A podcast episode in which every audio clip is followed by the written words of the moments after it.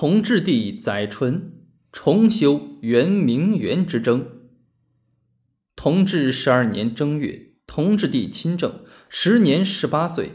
他亲政时，诏恪遵慈训，就是要遵守圣母慈禧太后的懿旨。他亲政后，也办了些事，如在西苑紫光阁会见日本国大使富岛种臣、俄国大使窝良嘎里。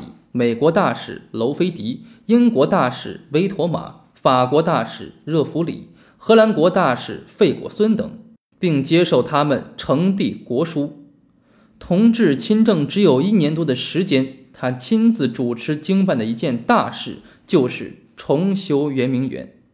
慈禧退帘后，想到宫外游冶愉悦，回忆起当年的圆明园生活，他一旨重修圆明园。这是重大的工程，至少要花几千万两白银。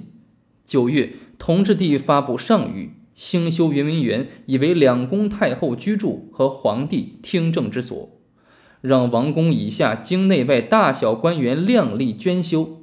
恭亲王奕欣不好完全拒绝，报效银两万两，只令户部先拨银两万两。拨款之后，朝廷震动，接着百官书奏。反对重修圆明园，御史沈怀抒情缓修圆明园工程。同治览奏大怒，立即召见沈怀，言辞深责。接着，御史尤百川再上书谏阻，同治又下谕将尤百川革职。经过一段准备，十三年（公元1874年）正月。圆明园重修工程，正大光明殿、天地一家春等处先后开工。四月，同治视察圆明园，慈禧亲自看取图样，应修殿宇不下三千余间。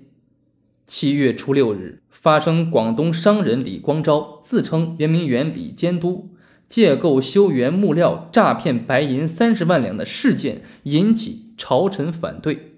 同治帝仍不理睬，继续其工程。七月十八日，恭亲王奕欣、大学士文祥等十人，其中有三位亲王郡王、三位御前大臣、三位军机大臣、一位师傅，连衔书奏，请停止圆明园工程，以培养元气，以固根本，不应虚弥唐许，为此不吉之物。同治帝与石重臣几番面对面的辩论，他明知错误仍不悔改。当大家一再反对时，同治帝准备发上谕，以石大臣朋比为奸、谋为不轨的罪名，宣布将石大臣革职。两宫太后见事情闹大，只好出面调解。据吴汝伦日记载，召见时，两宫垂涕于上，皇上长跪于下。为十年以来无功底，何以有今日？皇上尚未更事，昨御铸即撤销，云云。其结果是，革十大臣职的上谕没有发布，重修圆明园改为修葺三海。在奕心等建祖下，同治说：“我停工何辱？尔等尚何萧舍？”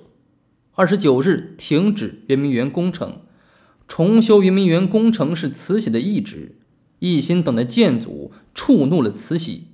三十日，同治帝上谕，着革去亲王世袭罔替，降为郡王。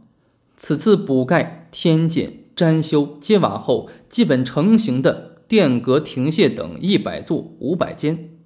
八月初一日，同治发出上谕，朕奉慈安、端裕、康庆皇太后、慈禧。端佑康仪皇太后懿旨，皇帝昨经降旨，将恭亲王革去亲王世爵罔替，降为郡王，卓家恩赏，还亲王世爵罔替。云云，欲修葺西苑三海工程。